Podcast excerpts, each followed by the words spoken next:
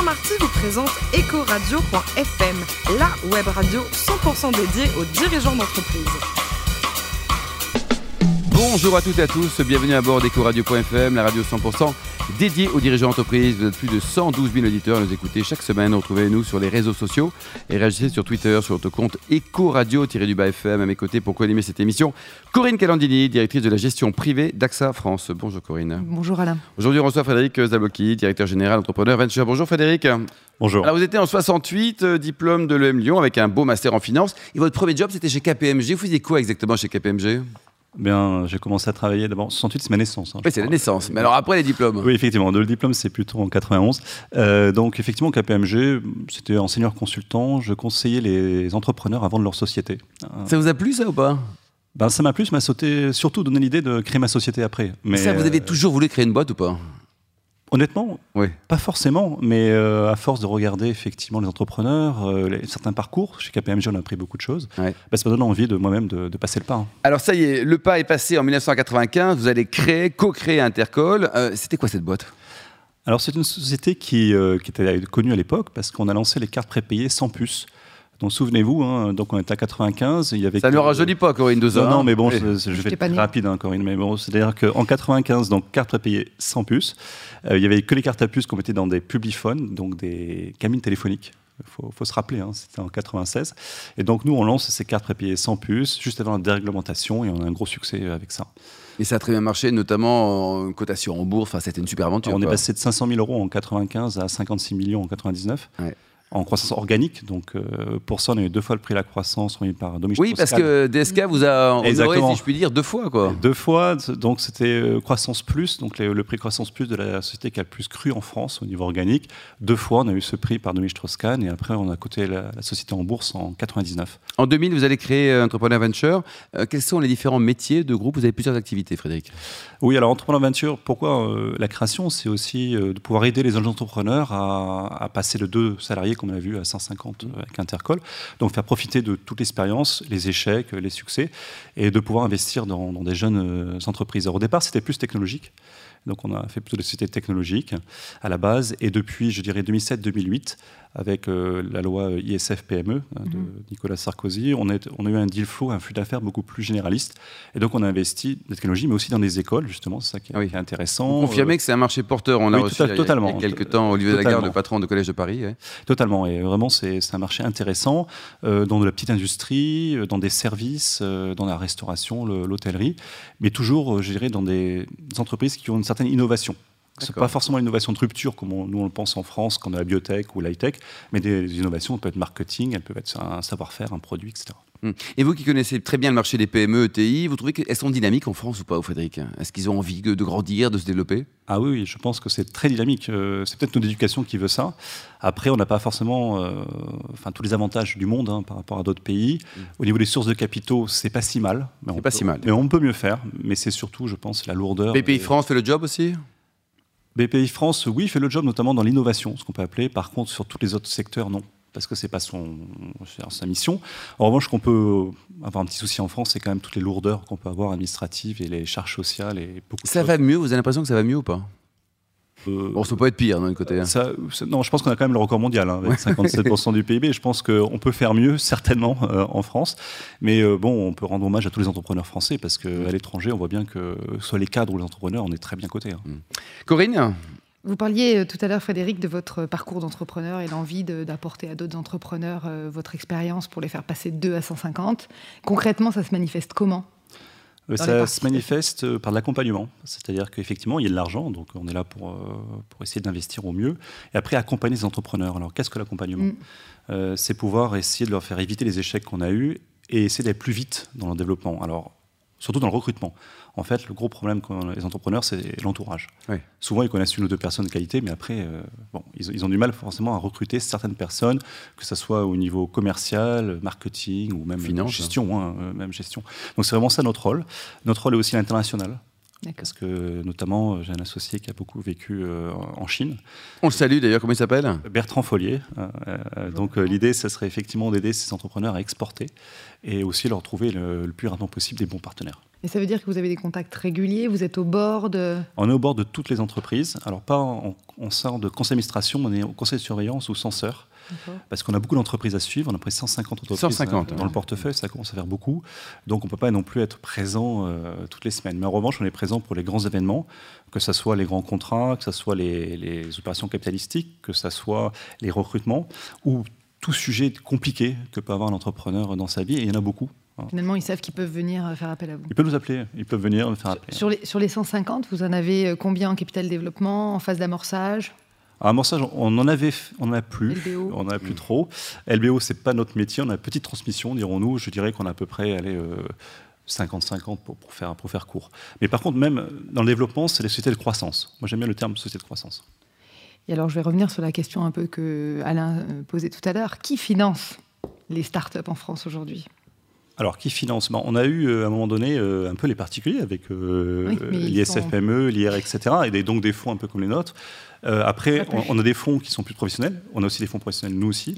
Mmh. donc derrière, derrière, c'est quand même les particuliers, parce que que ce soit l'assurance vie ou que ce soit le, en direct, les, particuliers. Après, vous avez, je dirais, les institutionnels, mmh. comme AXA ou, ou autres, qui ont une poche dite non cotée.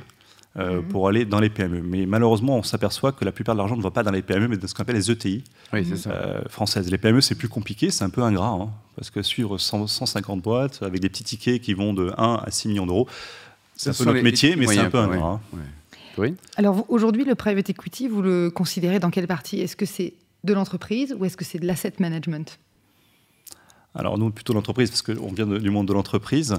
Donc euh, clairement, l'entreprise, pour nous, vu la taille des, entreprises. Alors, euh, qu'est-ce qu'une PME? Parce qu'on en parle beaucoup, mais pour nous, PME, c'est une société qui fait 5 millions d'euros euh, jusqu'à 100 millions d'euros. Après, on passe par la grosse PME, l'ETI, et c'est autre chose. Et est-ce que votre métier va être touché par euh, toute la digitalisation? Si oui, comment? Qu'est-ce, que, qu'est-ce ah qui bah, va se transformer dans votre métier aujourd'hui? Bah, C'est au cœur. Hein.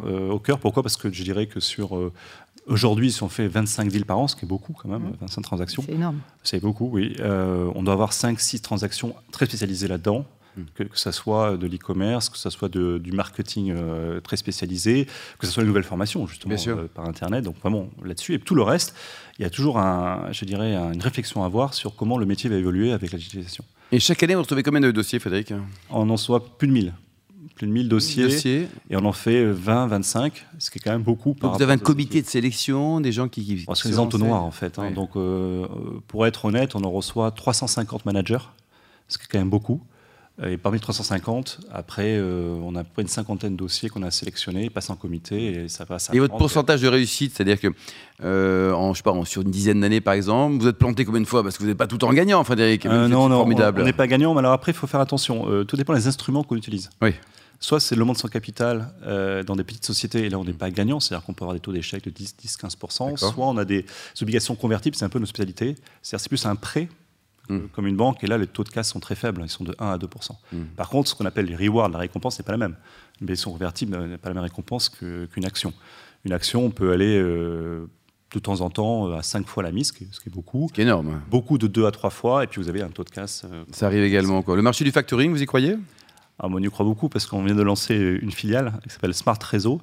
Euh, pour cette à oligopole, il faut savoir qu'en France, il n'y a que 5 grands facteurs qui sont tous filiales de, des grandes Et ça représente combien, si je puis dire, le, gâteau du factoring? 40 milliards d'euros. 40 milliards d'euros aujourd'hui. Hein, Dans cours, hein, c'est énorme. À se partager avec 5 acteurs. Quoi. Exactement.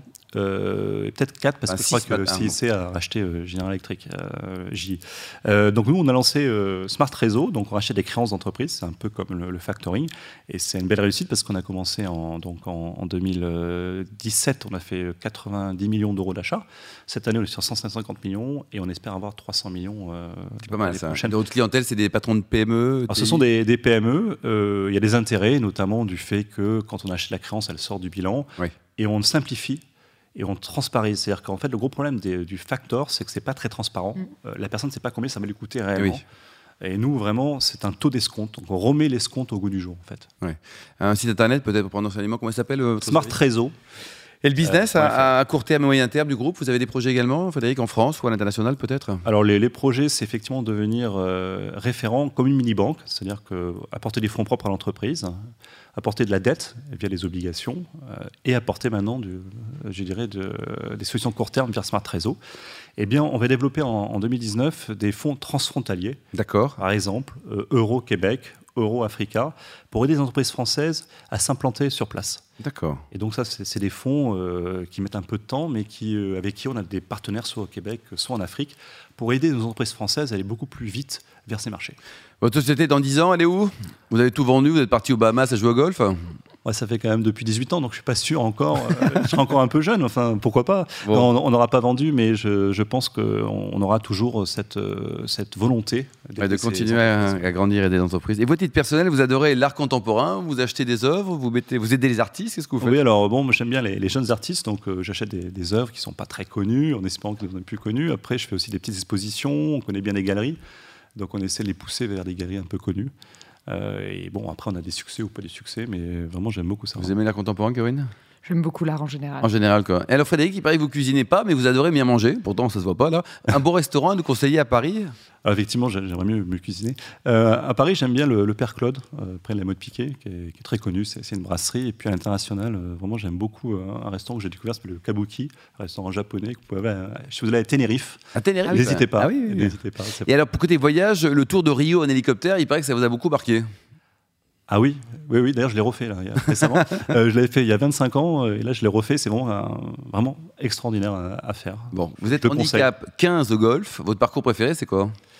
Euh, le parcours préféré, il est plutôt à Hawaï, donc c'est un petit peu loin. Où votre teint allait, voilà. Le... votre teint allait, voilà. Voilà, donc non, non, mais autrement en France, j'aime bien le pic qui est le Paris International Club, qui est, qui est pas loin Très joli golf. Enfin, vous Ou le Chiberta à Biarritz. Ah, c'est très bien ça aussi. Vous soutenez les, causes euh, caritatives ou humanitaires? Vous êtes oui, en fait, à titre perso ou pour l'entreprise Oui, alors c'est plutôt bah, à titre personnel, mais pour l'entreprise, on aime bien tout ce qui est euh, formation euh, dans les bons lieux.